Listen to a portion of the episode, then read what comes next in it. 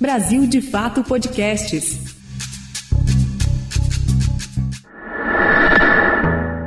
Faz 20 minutos que eu tô aqui treinando no vestiário, esperando o link. Ah, tá. Pode então começar. Vamos então vamos lá.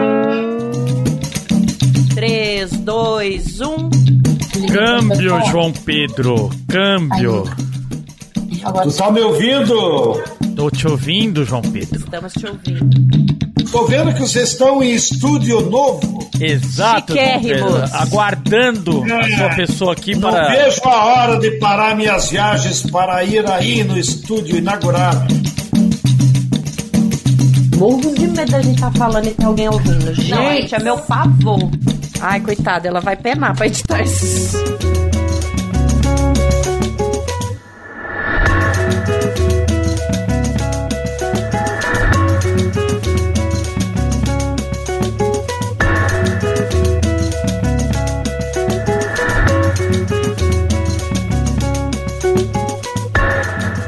esses. no ar a partir de agora mais um episódio do nosso podcast de política do Brasil de Fato, o 3x4. Nesta semana, nós temos a presença do nosso comentarista João Pedro Sted, ele é economista e liderança do MST. Ele reveza com José Genuíno os comentários aqui na nossa bancada, então os dois estão sempre aqui no 3x4. Eu sou a Nara Lacerda e aqui do meu lado está o meu colega Igor Carvalho. A gente segue por aqui, tudo bem, Igor? Tudo bem, Narita, aí com você? Belezinha, João Pedro Stedley, seja bem-vindo de volta, obrigada pela participação e pela presença. Olá, minha querida Nara.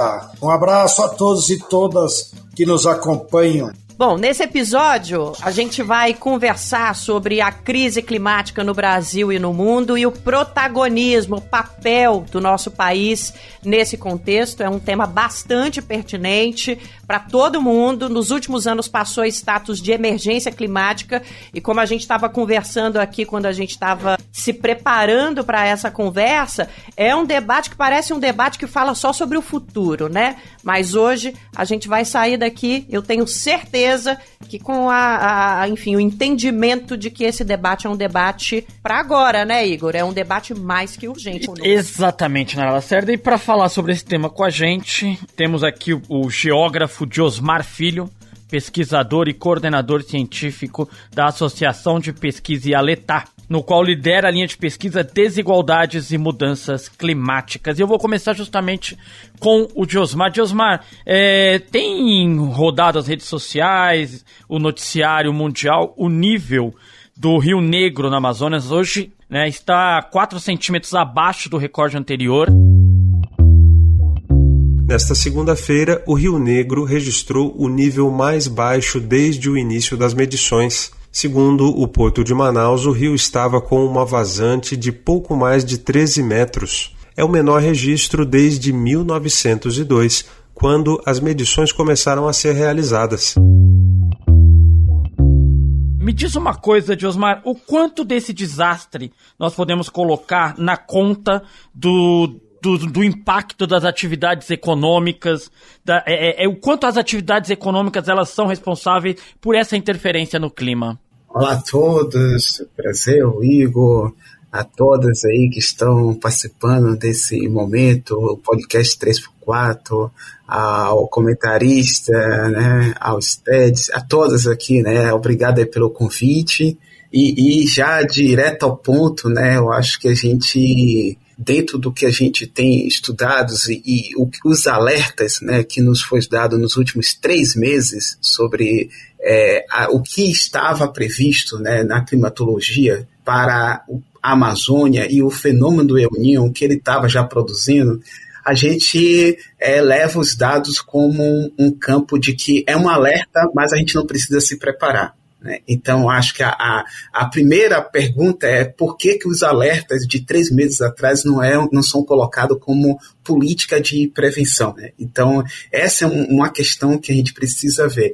Outra é o, o, o, que, o que já estava, assim, se você é, pegar um, os, os, últimos três meses, notícias de baixa é, da, da passagem ali do canal do Panamá já tinha uma questão ali estabelecida de um grande estacionamento, né, engarrafamento de navios. Né, da atravessar. Isso tem a ver com a Amazônia, né? Então, mas isso não estava sendo condicionado. E agora a gente tem uma realidade que é uma realidade extrema, né? E realidade extrema de baixa do Rio Negro. Olha, a gente está calculando que é uma das secas piores dos últimos 100 anos. Há três anos atrás, se eu não estou enganado, 2021, a gente teve a, a cheia do Rio Negro como repetindo a mesma história de 100 anos atrás. Foi a maior cheia do Rio Negro se eu não estou enganado aqui, é três anos atrás, Manaus foi tomada pelo Rio Negro. Agora a gente está vivendo a mesma história. Foi cheia e agora é seca. Então, as atividades, os estudos todos já mostram, e o IPCC, no último relatório, já 2022, sinalizava que a Amazônia está indo para esse lugar de extrema seca. É uma realidade. A questão é que práticas nós vamos ter econômicas e sociais para lidar com essa realidade de cheias e de seca. A gente conseguiu controlar o desmatamento, mas como é que a gente faz agora estudos e ações para a prevenção climática diante de um reconhecimento de emergência? Porque em menos de dois anos o Rio Negro estava cheio e teve uma última cheia e agora a gente está vivendo uma seca. Né? Então, essa é um, uma realidade aí para a gente dialogar. Isso não está restrito ali ao norte do país também, né, professor? Porque é, no Rio Grande do Sul, em Santa Catarina, por exemplo, é que a gente viu aí é, é, castigados né, recentemente por ciclones extratropicais, mas o Rio Grande do Sul estava passando por uma estiagem é, de anos, né? Até um ano e meio atrás, né? O Sul enfrenta uma estiagem grave, um problema que se repete ano após ano. No Rio Grande do Sul, a situação é muito preocupante. Dos 497 municípios gaúchos, 317 estão em situação de emergência por causa da seca. A água para os animais é escassa e também falta para o consumo humano. As lavouras do verão não se desenvolvem. O governo do Rio Grande do Sul estima a perda de 13 bilhões de reais eventos muito extremos e diferenciados, uma ponta a outra, estão acontecendo bastante, né? Na Associação de Pesquisa e Alerta, a gente tem sempre dito que o Brasil é um país que não tem problemas de dados. O Brasil é um país que, como poucos, dentro dessa agenda climática, que produz muitos dados de monitoramento a gente tem séries históricas né, de, de seca. Né? Eu sempre digo para as pessoas que se você pegar os dados hoje do país, os melhores dados monitorados sobre eventos climáticos é do sul do Brasil. Se você pegar os melhores dados, inclusive é um, grupo, um grupo muito uma corrente que estuda sobre áreas secas e desertificação, tem muitos dados ali, Paraguai, Brasil, Argentina, Uruguai, dados que vêm somente produzidos pelos os três estados na região sul do. Brasil. Agora, quando você pega os dados que você todo ano parece surpresa geada, parece surpresa essa a seca, parece surpresa os alertas dizendo hora de evacuar e você deixa a população ser impactada por tufão, tempestade, mudança. Então, assim, os dados são produzidos e eu acho que é, o debate que a gente está fazendo é como esses dados precisam se tornar uma política pública de cuidados das populações. Se a gente está com um acordo de Paris falando que o mundo precisa ter uma redução na temperatura do planeta até 2030 em menos um grau meio Celsius, a gente não tem esse estudo para fazer propaganda. Isso precisa se tornar uma realidade dentro do país. Isso precisa se tornar uma realidade do Brasil. Então, do, no Nordeste nem se fala. A seca no Nordeste virou algo ignorado. E no Nordeste vive estiagens longas. Em 2014, aí foi uma das secas mais extremas no Nordeste do Brasil. Esses dados estão todos computados quanto se gerou de impacto na economia do país. E aí, na agricultura, né, na, nas florestas, né, na produção de alimentos, em todos os espaços, isso está impactando. Agora, como fazer com que a gente pare de olhar esses dados como algo para se tornar notícia de TV e isso se torne uma ação pública cotidiana? Esse é um ponto que a gente é. traz muito quando a gente faz aqui é, reportagens e matérias sobre os desastres climáticos que a gente tem visto no Brasil, é essa falta de uma estrutura realmente de proteção à população quando a gente já sabe que esses problemas vão acontecer. Agora, Igor, eu queria levar a conversa ali para o nosso querido João Pedro Stedley, que o professor falou um pouquinho sobre produção de alimentos, e eu sei que no dia a dia é, de quem trabalha com a terra é, e que o MST tem essa experiência, né, Stedley? As mudanças climáticas climáticas. A crise climática já traz prejuízos para as pessoas que trabalham com a terra e que produzem alimentos no Brasil. Como é que esse setor do nosso país tem sido impactado, Stedley? O que é que você tem visto em relação a essa crise climática nesse setor que produz os nossos alimentos? Como isso chega? Nós temos debatido esse tema com frequência nas atividades do MST, nas atividades da Via Campesina. Agora estamos regressando de uma conferência internacional lá na África do Sul, onde havia 500 delegados de 260 organizações de 75 países. E todo mundo converge para a análise de que estamos vivendo uma crise ambiental profunda, grave, que coloca em risco não só a vida de seres vegetais e animais, que inclusive várias espécies estão desaparecendo a cada ano, mas que coloca em risco a vida do ser humano. E na nossa avaliação, nós, além de analisar esses fatos de que diariamente aparecem na imprensa, que o professor Diosmar já comentou, nós achamos que nós devemos levar o debate para compreender quais são as causas. Por que que isso está acontecendo?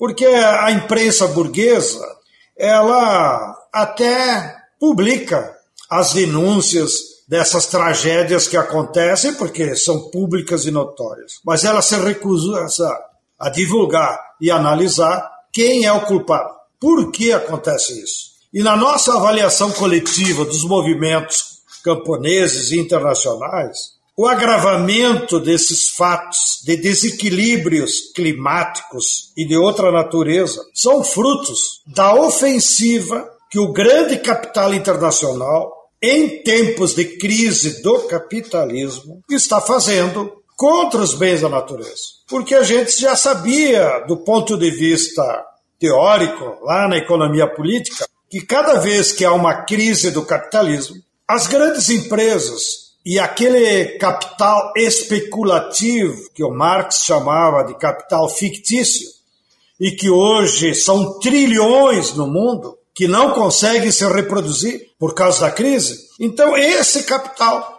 corre lá para os bens da natureza para se apropriar de forma privada e com isso gera desequilíbrios. Então nunca antes nós tínhamos visto tantos empreendimentos na mineração, na destruição de florestas, é, na exportação de madeira, na difusão do garimpo ilegal, na agressão à população indígena e quilombola. Tudo isso tem por trás grandes empresas transnacionais, inclusive os bancos. Por outro lado, em termos de agricultura, que é a origem da tua pergunta, a causa principal do desequilíbrio climático por um lado, tem o desmatamento, que vem de forma acelerada e continua no Brasil mesmo com o governo Lula. Porque é verdade que diminuiu o desmatamento no bioma da Amazônia, mas no bioma do Cerrado, que é uma fronteira agrícola para a soja, aumentou 58%.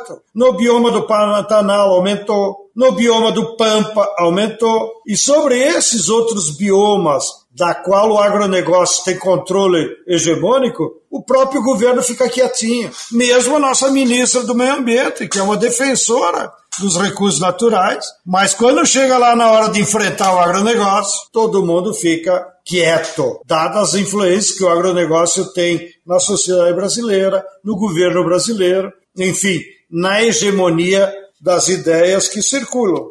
E então, no caso específico do agronegócio, além do desmatamento que é feito, que já citei, Cerrado, Pantanal, há um fato criminoso que é o uso de agrotóxicos na agricultura brasileira.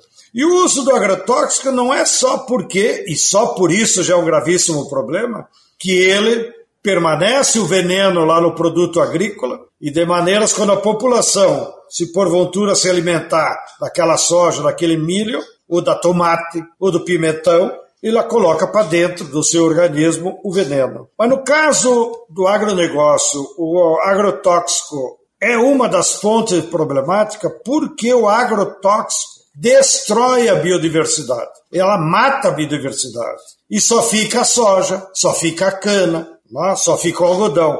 E aumentar a biodiversidade, o professor sabe bem melhor que eu, a destruição da biodiversidade desequilibra a cobertura vegetal. E isso altera o regime de chuvas.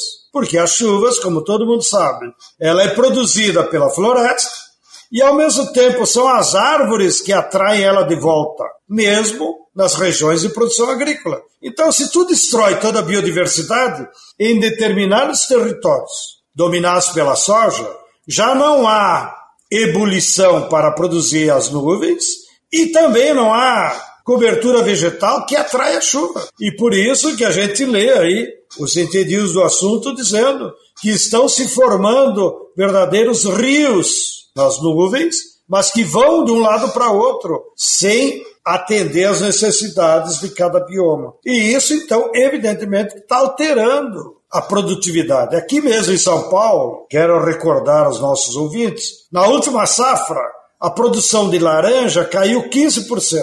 E a produção de cana também, na produtividade. Por quê? Porque não vieram as chuvas na hora certa. Ou agora, no meu Rio Grande amado, nós já estamos no final de outubro, e a maioria dos agricultores, inclusive os nossos assentados, não estão conseguindo plantar o arroz, o arroz orgânico que a Nara não deixa de comer quase todos os dias. Bom, qual é o problema que nós temos? Porque as chuvas e a inundação das lavouras não está dando tempo para plantar. Então, provavelmente esse ano nós vamos plantar o arroz lá por meados de novembro em diante, se parar de chover, e com isso vai alterar profundamente a produtividade do arroz. Vai cair, todo mundo sabe, 20%, 30%, trazendo prejuízo para os agricultores e diminuição de alimentos na mesa do agricultor. Câmbio, camarada Igor, senão ele não fala. Obrigada, Sted. Valeu, João Pedro. É, Josmar, você na sua resposta anterior e agora o João Pedro nos trouxeram um amplo panorama. Eu que sou leigo no assunto e muita gente, quando começa a observar essas imagens, se preocupa é, o quão irreversível é essa situação, essa emergência climática que vivemos. Alguns estudos sobre o desmatamento apontam para um ponto de não retorno, em que a Amazônia pode chegar. O que, que seria esse ponto de não retorno? E se você tem é, uma estimativa de em quantos anos nós vamos chegar nele ou se já estamos nele? Polêmica. Essa é a pergunta de milhões.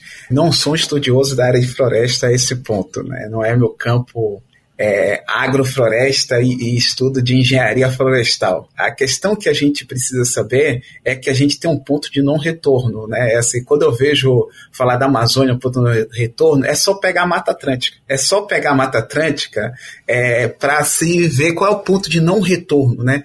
A gente não tem como recompor a Mata Atlântica aquilo que é a sua dimensão dos últimos 500 anos o que a gente fez com a Mata Atlântica brasileira, né? E o que a gente está fazendo com a Caatinga, a gente tem um ponto hoje que é olhar para a Caatinga, né? A gente fala de mineração, produção de alimentos em vários biomas, mas a Caatinga produz muitos alimentos para o Brasil. O semiárido brasileiro é produtor de alimentos. Produtor de aí, tá, o especialista aqui é o, o, o, o João Sted. O produtor de alimento, não o alimento do agronegócio. O alimento para a mesa brasileira, boa parte dele sai da Caatinga é um dos biomas que mais produz alimento nesse país. Mas hoje é, é, o bioma também que está naquele lugar que é o ponto no retorno. O quanto ele é importante para o equilíbrio climático. É um bioma que é, a, a, sua vegetação, as suas folhas, ela nasce em determinados períodos do ano, mas ela está viva o tempo inteiro em cores cinzentas. Mas ele está vivo. No barro vermelho está vivo um bioma. Então, mas ali está também o grande projeto brasileiro hoje de que há um bom tempo de produção de extração mineral há um bom tempo e hoje é o grande projeto brasileiro de produção de energia renovável é o mesmo bioma que instalou as barragens de São Francisco, que tirou o direito das pessoas viver na Caatinga e no semiárido brasileiro para viver no Sudeste morrendo nas cidades. Então, assim, esse ponto de não retorno sobre a questão das florestas é olhar que é como se a gente um determinismo. Eu sempre é, aprendi algumas coisas com né, nesse processo com a, a população negra brasileira é que basta você deixar uma casa abandonada e um raio, um, uma telha quebrar e ficar batendo no sol e ali ficar, de repente, quando você voltar, tem uma árvore dentro daquela casa. É, é as escolhas que a gente vai fazer é, para alcançar esse ponto de qual seria o ponto de não retorno. A gente não tem como voltar a um ponto de não retorno olhando a floresta como se a gente não invadiu ela e já não, não ocupou ela há 500 anos. O professor Milton Santos dizia: o satélite passou, nenhum espaço está isolado no globo. Né? É o Milton Santos dava essa aula. E aí, um outro ponto é o que a gente faz a partir desse lugar que é controlar a floresta, né? É, é quando eu, quando é, aqui conversando um pouco com o João Stedt, diz assim, a gente já adotou, né? É, é, recursos naturais. A gente já não é bens naturais, né? É porque aí a gente deixou, já botou para o capital, né? Porque a, a política de recursos naturais é, e recursos naturais, recursos hídricos, recursos minerais, é tudo política do capital a Constituição fala em bens da nação, né? E os bens da nação é os bens da soberania do povo. Esse já não é mais o debate, né? A gente vai ter que é, é fazer equidade dentro daquilo que é transformar a floresta em recurso. É urgente reflorestar as cidades. O cientista Carlos Nobre, que participa do IPCC, que é aquele organismo das Nações Unidas que acompanha as mudanças climáticas, ele disse: o Brasil precisa começar urgentemente a reflorestar 50 milhões de hectares. Senão chegaremos ao ponto de não retorno. Quando vai chegar ao ponto de não retorno, ninguém sabe. Mas nós temos que começar logo a reflorestar. Cada reunião que o MST tem com o governo, nós batemos lá na mesa. Companheirinhos, vocês não ganharam a eleição só para ter cargo. Nós precisamos implementar um plano nacional de reflorestamento, que vale para a agricultura familiar, que vale para o agronegócio. É uma vergonha, é uma vergonha. Os bairros ricos de São Paulo estão cheios de árvore, né? a burguesia também. Agora vai lá na periferia. Às vezes eu pego o avião que passa por cima da Zona Leste, os nossos ouvintes não têm ideia do que é a grande São Paulo. Mas eu fico apavorado. Tem rotas que saem do Congonhas e passam por cima da Zona Leste, que é onde vivem milhões, inclusive nordestinos, na cidade de São Paulo. A impressão que eu tenho é que estou passando na, em cima de um cemitério, que só tem as casinhas, é, é, as casinhas quadradinhas de cimento e nenhuma árvore. Aí tu passa por cima dos jardins e do Morumbi, que são os bairros ricos, cheios de árvore. Então é preciso reflorestar urgentemente todo o Brasil. Todo mundo sabe, não precisa ser biólogo, que a árvore é a zeladora da água. Ela que cuida da água e faz o equilíbrio com as chuvas. Então, proteger as árvores é proteger a água. E lá na agricultura, nós temos que substituir imediatamente o agrotóxico que está matando as pessoas, está envenenando, está produzindo câncer. É, é, eu desafio aqui para os que estão acompanhando pensarem: quem não conhece um brasileiro que teve câncer? Nas nossas famílias. Antigamente, ter câncer, nossa, era o fim do mundo, a gente já rezava. Hoje, virou epidemia. Por quê? Por conta dos agrotóxicos, a população está comendo comida envenenada. E, então nós temos que fazer um combate imediato do agrotóxico e substituir pela agroecologia, por uma agricultura que com, produza vários alimentos na mesma área. E como disse o professor também aí que meu somo, está faltando educação ambiental para o nosso povo. Então é isso que ele revelou aí, que eu concordo, porque às vezes eu vou na periferia. O pobre da periferia, quando aumenta um pouquinho a renda, compra um carro velho. Mas o transporte individual não é solução para nada, só aumenta o problema. Então nós temos que ter uma educação ambiental para nós lutar por transporte público de qualidade, gratuito, inclusive, está provado que é possível oferecer ônibus elétrico de graça para toda a população. E com a educação, a nossa juventude se dá conta que não são os bens materiais que fazem a felicidade. O que faz a felicidade é o conhecimento, é a cultura. É isso que deixa as pessoas felizes, é a solidariedade. E isso nós temos que usar os meios de comunicação como esse grande instrumento, Brasil de fato, que é reconhecido mundialmente, que vira e mexe e ganha prêmio, para nós fazer educação na nossa população. E não ver aquelas porcaria de novela Professor, que a gente queria muito aproveitar a sua presença aqui para conversar é, sobre os impactos desse desastre climático que a gente vê e que é global nas populações periféricas, mais pobres e que vivem sob maior vulnerabilidade. É, e junto com esse debate vem também a importância de populações tradicionais na preservação dos biomas, principalmente aqui no Brasil, e o tema do racismo ambiental. Como é que a gente pode articular é, todas essas questões? Porque a gente sabe que as grandes consequências estão nas populações mais vulneráveis. E isso é histórico, né? Vou fazer uma homenagem aqui a um dos grandes geógrafos que nos deixou recentemente, fez uma passagem, que é o Carlos Porto Gonçalves. E o Carlos Porto Gonçalves, meu professor na, na UF, agora recente, na Federal Fluminense, e um dos momentos que a gente estava fazendo um, um diálogo, é, eu dizia para ele: titula as terras indígenas, demarca as terras indígenas e titula os territórios quilombola desse Brasil, para vocês verem que tipo de mudança a gente tem nesse país. Se você eleger um presidente que alcançar a meta de mil territórios quilombola titulado nesse país, você vai ver que boa parte dessa nossa conversa aqui muda sobre como gestar um território. Se 700 das terras indígenas, se eu não estou enganado, que está em processo, for demarcada, a gente vai ter uma outra conversa sobre, inclusive, população negra que vive na cidade. A gente precisa entender o que é vulnerabilidade climática e população vivendo em desigualdades raciais.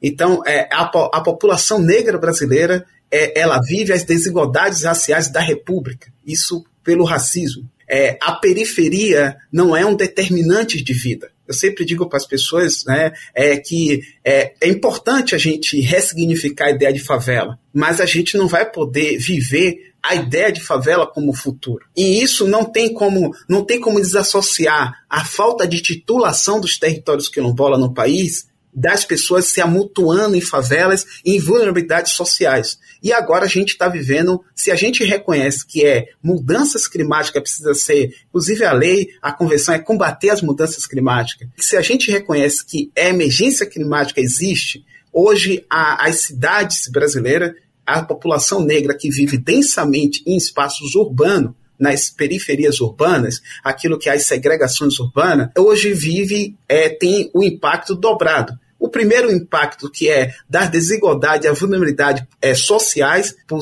falta de saneamento, mobilidade. Eu sempre digo para as pessoas: vamos botar ônibus elétrico nas cidades, tudo bem. Mas se a gente botar os ônibus elétricos hoje, nas, se toda a frota de ônibus hoje brasileira mudar para ônibus elétrico, não resolve o problema da vulnerabilidade da população negra nas cidades. Por quê? Porque os planos de mobilidade urbana não é para a população viver e ter acesso a ônibus em qualidade e em quantidade. Eu sempre, quando a gente participa de um painel né, sobre discussão de mobilidade urbana, eu digo assim: o, a pessoa que defende é, o ônibus elétrico, assim como eu defendo, que é para reduzir a emissão de gases de efeito estufa, precisa estar no mesmo painel da pessoa que diz que os ônibus não chegam na sua porta. São dois assuntos, são dois campos científicos, que é uma que vê a realidade no território, que é a falta de ônibus, e outra que defende trocar os ônibus. A gente precisa de um outro projeto de mobilidade urbana que atenda às mudanças climáticas e atenda ao cuidado com a população. Então, é, é, a população periférica no Brasil está sendo colocada a comprar carro. O aumento de renda na periferia, as pessoas compram carro. E elas não compram carro porque querem ter carro, porque é o único jeito de sair da periferia. E aí os impactos dobram, né? Porque a, a, a quando você vê inundações, que é o que a gente está vivendo, imagine você, é, Luiz Gonzaga cantava, né? O sertão vai virar mar e o mar vai virar sertão, né? E isso a gente vê hoje no Nordeste brasileiro. Na Caatinga, inundações. Então, as cidades, as cidades, é, as capitais, que é na zona atlântica, né, leste, né, que está ali de, de Salvador, pegando Salvador até Fortaleza, a gente tem hoje grandes chuvas. E, e, você tem grandes chuvas que estão tá impactando a cidade, assim como no sul e no sudeste. Então, e aí quando tiver a densidade populacional, no caso, principalmente em São Paulo, né, quando acontece uma tragédia em São Paulo, né, e você, se você for estudar o bairro, a área, ver quais são as disposições de moradia, de saneamento, de tudo, você vai ver que o impacto daquela inundação, né, de uma chuva em maior quantidade, em período curto, né, por exemplo, eu digo assim, se chove 50 milímetros em uma cidade brasileira, é uma tragédia. João Pedro, tudo bem? Tudo bem, pode continuar fazendo pergunta para eles que eu estou anotando aqui as oh, aulas. Tá Inclusive, João Pedro, Muito interessante. É, se tiver uma pergunta para o Diosmar, pode nos interromper aqui, tá? Ah, já vou fazer a pergunta. Ele está ah, estudando lá nos Estados Unidos.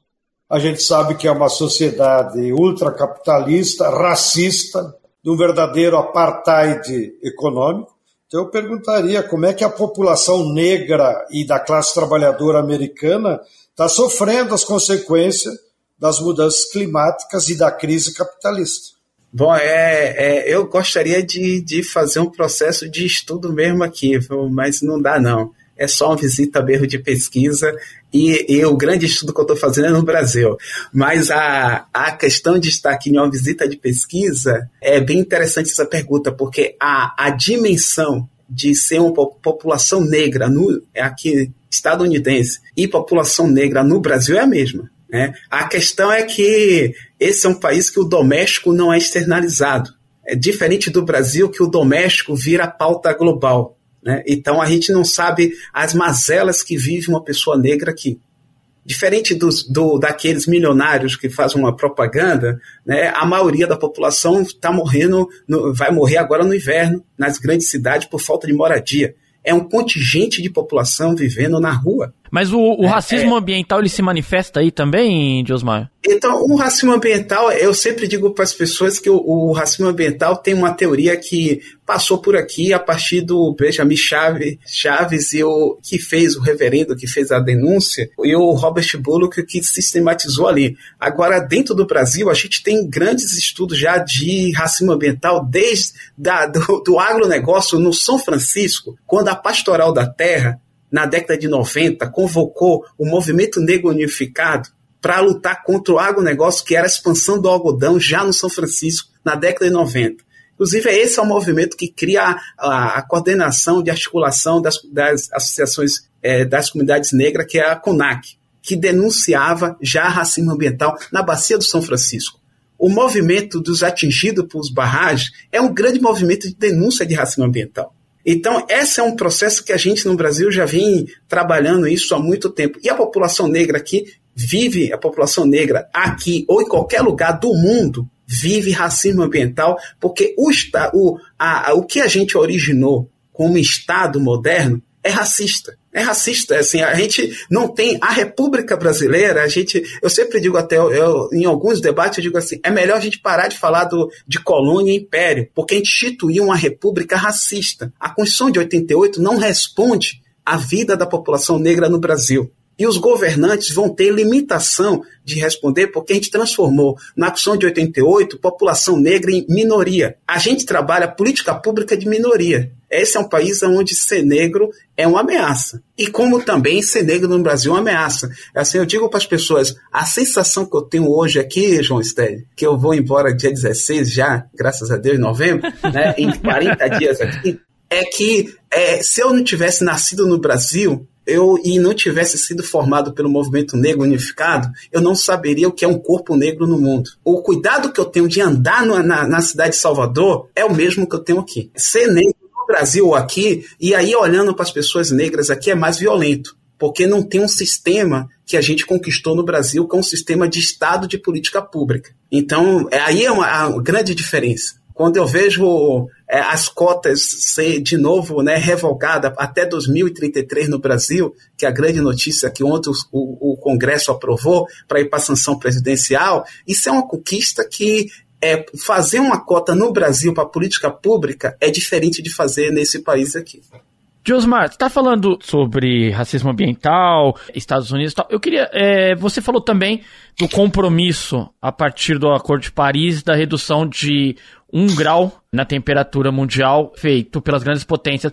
Qual é o papel das grandes potências hoje no, no que nós estamos vendo da emergência climática? O quanto eles têm se comprometido com essa causa? A culpa é de quem, grande, professor? O grande papel para mim hoje é uma vergonha dos países desenvolvidos, né? Se você pegar nesse exato momento que os países, esses países desenvolvidos estão apoiando jogar bomba na faixa de Gaza, e eu tô doido para escrever, inclusive, agora que eu quero saber quanto Israel emitiu de gases de efeito estufa, jogando esse, há 15 dias, jogando bomba na faixa de Gaza, sabe? Porque é, como é que vai estar tá o compromisso de Israel na, na UNSCC sobre as metas dele de reduzir gases de efeito estufa. Isso envolve também o governo americano, isso envolve o governo francês, isso envolve a União Europeia. Né? Então, assim, o que a gente vai precisar né, dentro desse debate, a gente está construindo algo que é, o grupo de países africanos, inclusive é, o, o G77, defende na ONU, é que a gente vai precisar fazer um debate que é, é a mitigação conseguiu recuperar o capitalismo. O que está hoje estabelecido nas mudanças climáticas é a salvação do capitalismo. Quem mais avançou foi a indústria automotiva, quem mais avançou foi a indústria tecnológica que está expropriando no, no Brasil explorando minério no Brasil, na América Latina, explorando minério na África para produzir a nova tecnologia, espalhando patinete elétrica pelo mundo inteiro e as crianças morrendo de fome no Brasil. É, e na África, em tudo que é lugar. Então, assim, como a gente vai fazer hoje adaptação climática? Hoje, a grande meta dentro da, desse projeto, que é reduzir gases de efeito estufa e reduzir a temperatura do planeta em um grau e meio Celsius, é o Acordo de Paris, o artigo 7, que é sobre população como vamos cuidar da população nesse mundo. E aí, reduzir a emissão de gases de efeito estufa é também produzir saneamento, é produzir casas dignas, é acesso à agricultura, é acesso à alimentação, é reflorestar as rios urbanos, Professor, no sentido do que o senhor está trazendo para a gente sobre o papel das grandes é, potências, a gente teve aquele discurso do presidente Luiz Inácio Lula da Silva em Paris, é, que foi um discurso que chamou a Europa à responsabilidade pelo desenvolvimento do capitalismo nos últimos séculos e chamou ao financiamento também.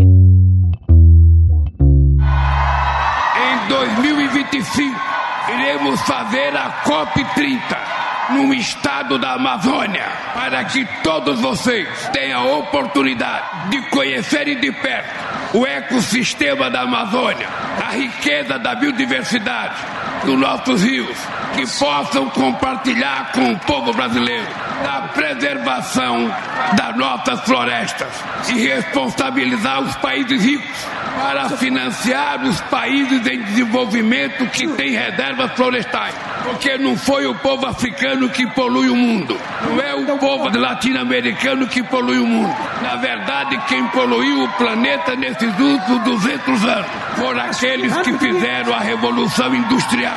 Por isso, tem que pagar dívida histórica que tem com o planeta Terra.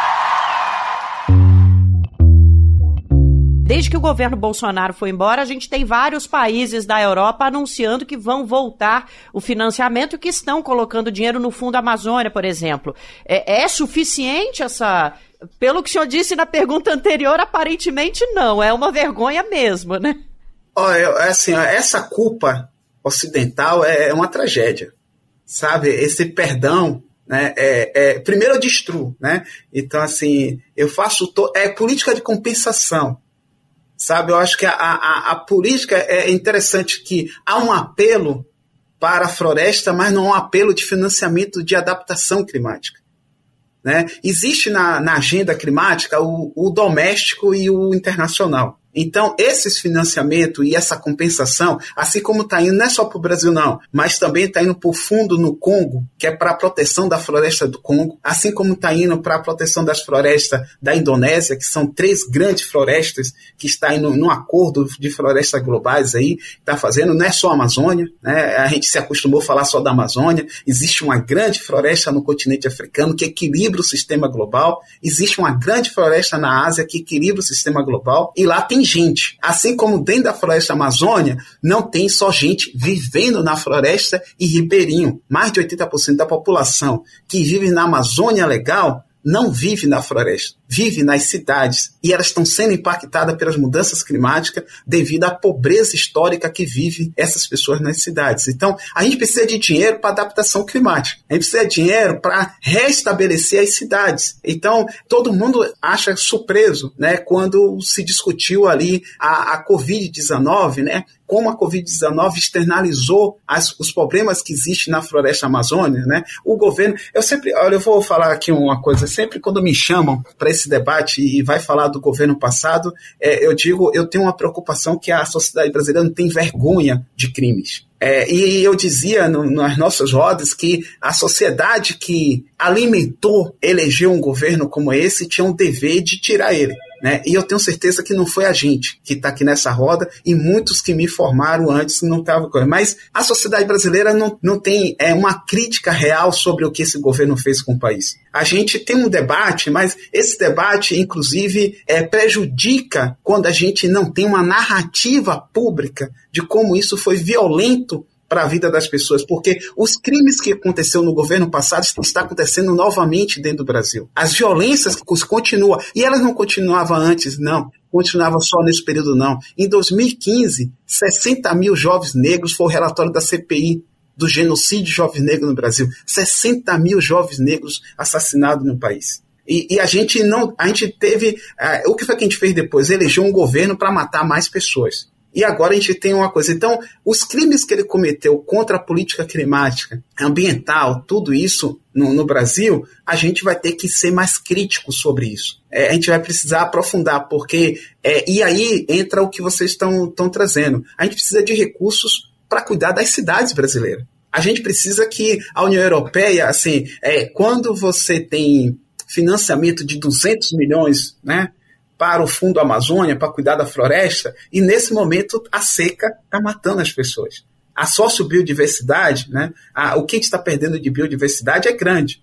Mas o que a gente não tem dados hoje, né, você vê todas as notícias, todo mundo pro, faz a notícia do Rio Negro seco. Ninguém diz o que está acontecendo com a pessoa dentro de Manaus nesse exato momento. Dentro da cidade de Manaus, que tem um, um, um perímetro urbano pequeno, densamente vive pessoas. É, a, a, densidade populacional dentro de Manaus é acima de, de 2 mil pessoas por quilômetro quadrado. É o nosso estudo, inclusive na Associação de Pesquisa e Aleta, a gente publicou um estudo sobre isso. E, e é isso. Então, acho que nesse processo a gente vai ter que ter um, um, debate um pouco mais crítico. Dizia em algumas reuniões, e aí o MST tem essa luta, que é discutir a soberania do país. Né? A gente está entrando, a gente está no século XXI, e a gente vai ter que encarar o século XXI como ele é. E a COP vai ter agora a COP28 em Dubai, é, Emirados Árabes, a gente sabe que é petróleo. É, recentemente eu fiz um outro debate, diz assim, a gente no Brasil quer que elimine petróleo. O que vamos fazer com a sociedade brasileira e os municípios e o estado do Rio de Janeiro que vive do royalties de petróleo? Você já imaginou o impacto? Eu, a gente já parou para discutir o que é tirar o petróleo do Rio de Janeiro? O que é as universidades brasileiras hoje viver sem o rote do petróleo? A gente precisa encarar esse debate para poder fazer uma transição real. Então, assim, só falando do discurso do, do presidente Lula em Paris, a, a Semana do Clima de Nova York foi um show. O Biden se comprometeu com transição justa. A transição justa, um mês depois, ele joga bomba, vai lá Israel para jogar bomba em Gaza. É, a transição justa é um debate que está no centro agora da, da questão climática, inclusive por causa do movimento dos trabalhadores. Os sindicatos internacionais estão lutando por esse processo. Agora, que transição justa a gente vai fazer nesse mundo aonde três quartos da população global está sem direitos humanos? Então, transição justa não é mudar pátio de fábrica transição justa é que modelo nós vamos criar. É, recentemente eu fui dar uma aula no MIT e me perguntaram qual modelo de cidade para você? A cidade feia. Porque todas essas cidades aí que vocês construíram bonita, tá matando as pessoas. Eu estou procurando qual modelo de cidade feia. Isso é do professor Jorge Barbosa da UF, né, da geografia. É, que é a, é a City Beautiful. Esse modelo segrega, mata, exclui. Agora, a transição justa para uma política climática de redução de gás de efeito estufa não pode ser criar cidades que continuam matando as pessoas. Posso, Nara? Vai fundo. João Pedro, na esteira aqui do, do debate com o professor Diosmar, qual para você tem sido o papel das grandes potências? Você tem notado é, nos debates na ONU, nos fóruns internacionais, é, uma preocupação das grandes potências com a emergência climática? Só discurso e retórica. Essas conferências internacionais não servem para nada. Ainda que há vozes corajosas de movimentos, de lideranças como o próprio Lula, tem participado e denunciado. Mas o resultado efetivo dos acordos, basta lembrar a nossa primeira conferência para debater os problemas do meio ambiente de 1992, no Rio de Janeiro, onde estavam presidentes de mais de 120 países, aonde o presidente Fidel Castro fez um discurso de só cinco minutos, que é raro. E já naquela época ele advertiu: quero avisar aos meus colegas presidentes que há uma espécie que está em risco de vida no nosso planeta. Essa espécie é o ser humano. E passaram-se aí 30 anos e não fizeram absolutamente nada. Por quê? Porque nós estamos atualmente, Igor, numa etapa do capitalismo dominado pelo capital financeiro. E esse capital financeiro fica com enormes poupança de toda a população na forma de dinheiro e sai por aí investindo onde dá mais lucro. Inclusive, nos Estados Unidos, o que dá mais lucro é financiar armas. 40% da economia americana é indústria bélica. Então a economia americana vive de guerra. Se não tiver guerra, a economia quebra. Não é?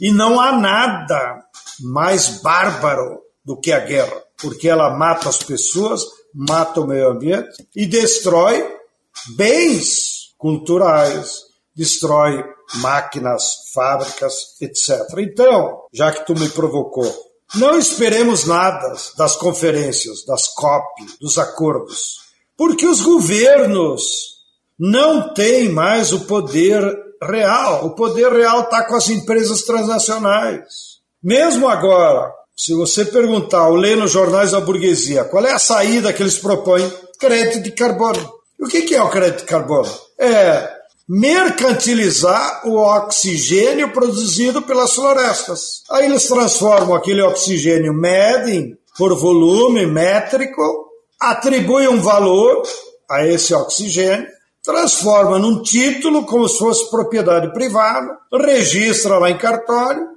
e vai no mercado mundial e vende esses títulos para as empresas poluidoras. De maneiras que continua a poluição, continua a gente ganhando dinheiro com as florestas e nada muda. Então, o que nós temos debatido nos movimentos populares, não só do Brasil, da América Latina e do mundo. Primeiro, Fidel tem razão. Realmente o ser humano está morrendo como parte dessa tragédia ambiental. Esses dias li um artigo do Márcio Postman, uma das melhores cabeças que nós temos aqui no Brasil. Talvez seja por isso que a burguesia fez tanta oposição para tentar influenciar que ele não fosse nomeado presidente do IBGE, já que é um dos raros economistas de esquerda comprometido com o povo brasileiro. E o Márcio Postman recuperou dados da sociedade americana para nós mirar lá os colonizadores como é que estão. E ele disse que lá nos Estados Unidos, nos últimos 20 anos, fruto dessa crise e toda essa tragédia, a classe trabalhadora está vivendo oito anos a menos do que há 20 anos passados. E, comparado com outras classes, as outras classes da classe média, professor universitário, não sofreram essa decadência do tempo de vida. Então, mesmo a classe trabalhadora americana, vivendo numa sociedade desenvolvida, está morrendo antes. Ou outro dado do, do norte. No último verão, não esse, porque ainda não contabilizaram, na Europa, morreram 67 mil pessoas de calor mais de 61 mil pessoas morreram de calor na Europa no verão de 2022. Estudo publicado na revista Nature Medicine alerta que o continente poderá ter 94 mil mortes por onda de calor em 2040, caso não sejam tomadas medidas para conter o aquecimento global.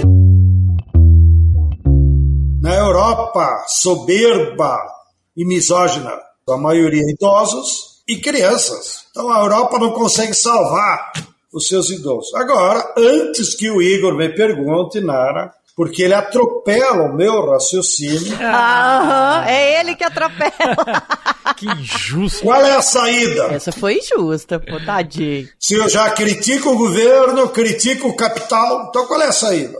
Então, é, nós precisamos, de fato, fazer mudanças que levem ao combate permanente para poder não chegar no ponto de não retorno. que é o que o Santos chegou agora, né, meu camarada Igor? Stedley, você sabia que hoje é aniversário do Igor? Olha aí, Sted. E até, até travou. Caiu, você viu, até, até caiu. travou. Então vou contar uma, uma historinha. Eita, lá vem. Conta. Você sabe que eu nasci dia de Natal, né? Não ah, sabia. Todo mundo, ah, que legal, tal. É a pior coisa do mundo. É. Porque ao longo da minha vida eu sempre perdi um presente, né? Uhum. Ou era de Natal ou era do aniversário. E por conta disso eu peguei uma ojeriza ao dia de nascimento. Dia de ficar fazendo festinha de, de, de nascimento.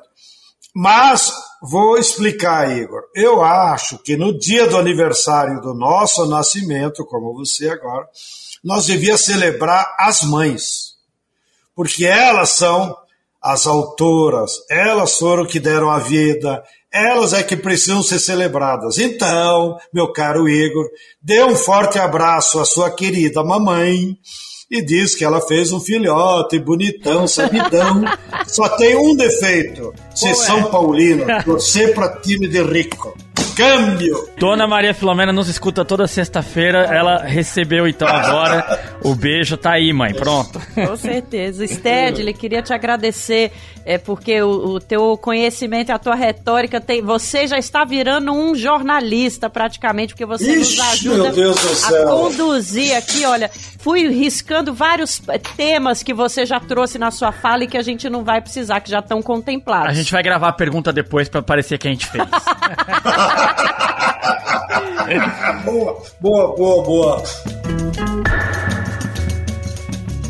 Bom, com essas é, reflexões que a gente trouxe aqui para o nosso podcast hoje, muito importantes, esse tema certamente volta e está sempre no Brasil de Fato. É bom alertar quem está nos ouvindo. Vá ao Brasil de Fato conferir a nossa cobertura da crise climática, a nossa cobertura ambiental, porque tudo isso que a gente falou aqui também é debate nas nossas redes e no nosso brasildefato.com.br. A gente vai encerrar essa conversa com essas considerações importantíssimas e vamos partir para a nossa parte de dicas culturais para dar uma amenizada na nossa sexta-feira.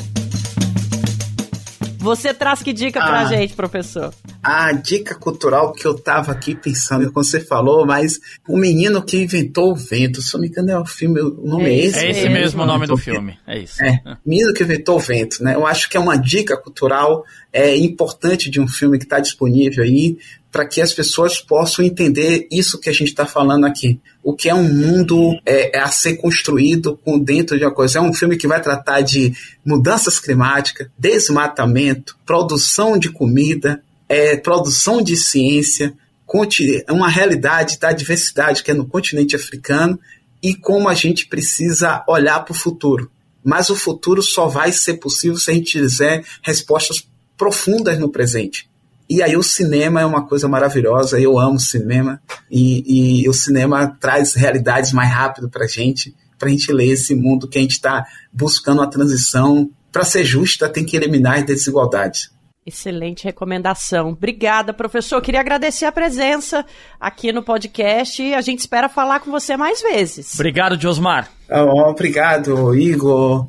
Para, obrigado, State, obrigado a todos aí, né, que estão, e obrigado ao 3x4, e a gente volta. Tamo é junto, isso. é isso. Obrigada, professor, um abraço. Outro. João Pedro Stedley, o que trouxestes para nós hoje de dica cultural?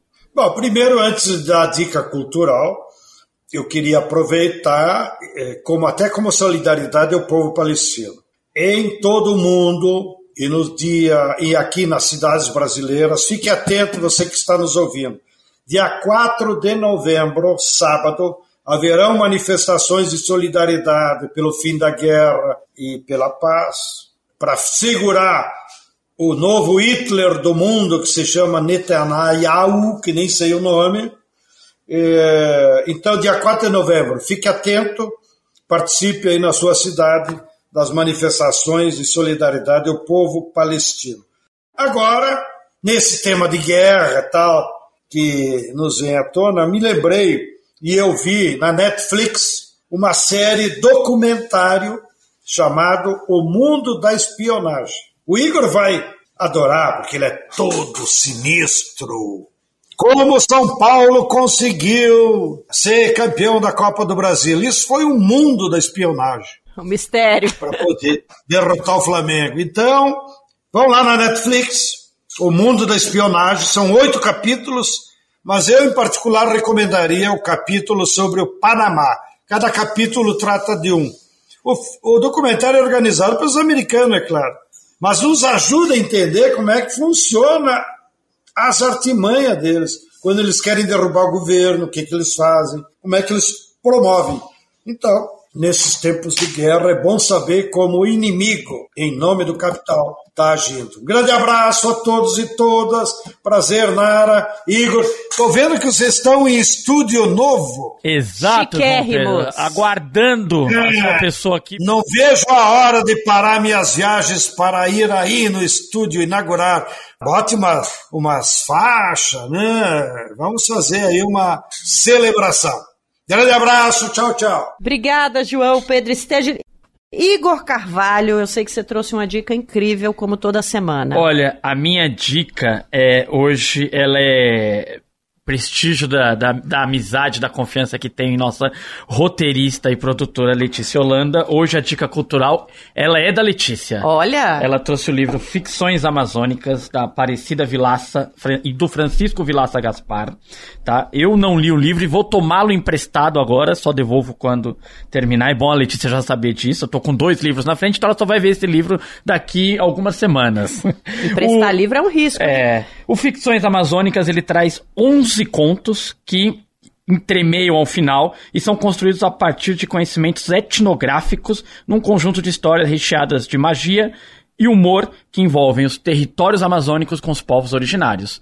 Fica aí a dica de Letícia Holanda.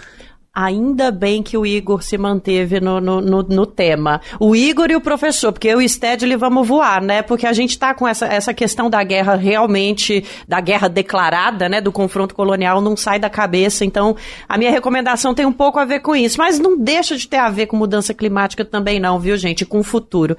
Eu recomendo a série Corpus, que está na Netflix, Boris em inglês. É baseada numa graphic novel. Para quem não sabe o que, que é isso, gente, é gibi. É, baseado num gibi incrível de 2015. Uma, uma obra que não foi muito popular, mas que na crítica foi muito bem recebida, que também chama Corpus. E é a história é, de um mesmo corpo que é encontrado morto em quatro épocas diferentes da humanidade. É, encontrado por detetives é, diferentes em épocas diferentes. E esses detetives passam a investigar esse corpo, a presença desse corpo em Londres é, a partir de cada época. O interessante dessa série é que cada um dos detetives representa é, uma fragilidade, uma. não gosto de chamar de minoria, é, mas uma população fragilizada naquele momento, naquele contexto histórico. Então a gente tem uma, uma investigação na era vitoriana, é, que para a Inglaterra, para boa parte do mundo ocidental, foi uma era é, de extrema extremo fechamento sexual e de muito conservadorismo. Então a gente trata é, de uma minoria nesse contexto, nessa época, né? A gente tem um detetive judeu em 1940 e pouco sendo bombardeado em Londres e também investigando. A gente tem uma detetive muçulmana em 2023 e é, eu não vou citar porque algumas dessas características que colocam essas pessoas em minorias aparecem de maneira muito sutil, então não vou dar spoiler. Mas é muito bom para a gente perceber que as nossas diferenças vêm sendo usadas historicamente para nos dividir por algo maior do que nós. E esse algo maior, a gente vive falando desse algo, a gente dá vários nomes para ele: é o capital, é o dinheiro, são os mais ricos, é o poder, é o capitalismo, mas ele existe. E a gente se divide e a gente nem percebe. Então, é impressionante como um gibi de 2015 está conversando tanto com esse momento de guerra declarada que a gente está vivendo. Igor, eu fiquei chocado. Cara, como esse cara conseguiu escrever algo tão bom? Eu caí na armadilha de ver o começo e ir me desestimulando, mas eu vou... Ah, é? é. Ah, pois eu vou até o fim. No fim é. de semana, semana que vem a gente fala Fechado. mais. Fechado, eu vou assistir o final. É isso, pessoal. Depois dessas dicas, a gente vai ficando por aqui no podcast 3x4, podcast de política do Brasil de fato. E a gente celebra, comemora e agradece muito a sua presença por aqui. Um abraço então, Igor. Valeu, valeu. Até semana que vem. Se você tem um recadinho aqui para o nosso podcast 3x4, uma crítica, uma sugestão, uma indicação de leitura, uma dica cultural, entre em contato com a nossa produção pelo 3x4 arroba brasildefato.com.br. E não esquece, as redes sociais do Brasil de Fato estão abertas para você também. 3x4 é apresentado por mim, Nara Lacerda, e pelo meu companheiro de redação, Igor Carvalho. Os nossos comentaristas são João Pedro Stedley e José Januíno. A direção é de Camila Salmásio, na produção e no roteiro temos Letícia Holanda. Trilha sonora original é de Alejandra Luciani. Edição e sonorização Emerson Ramos. E aqui a gente vai aproveitar o espaço para fazer um agradecimento especial para Otávio Gabriel da TVT, que nos ajudou no nosso novo espaço de gravação, nosso novo estúdio aqui do Brasil de Fato. Gabriel também está nessa lista de créditos para levar o 3x4 até você. A nossa identidade visual é do Mikael Gonçalves, nosso cinegrafista é o Vitor Shimomura. No Brasil de Fato, a coordenação de rádio TV é da Monize Ravena e a direção de jornalismo é da Nina Fidelis. A gente vai encerrando por aqui. Semana que vem estamos de volta, contando com a sua presença, como sempre. Até lá!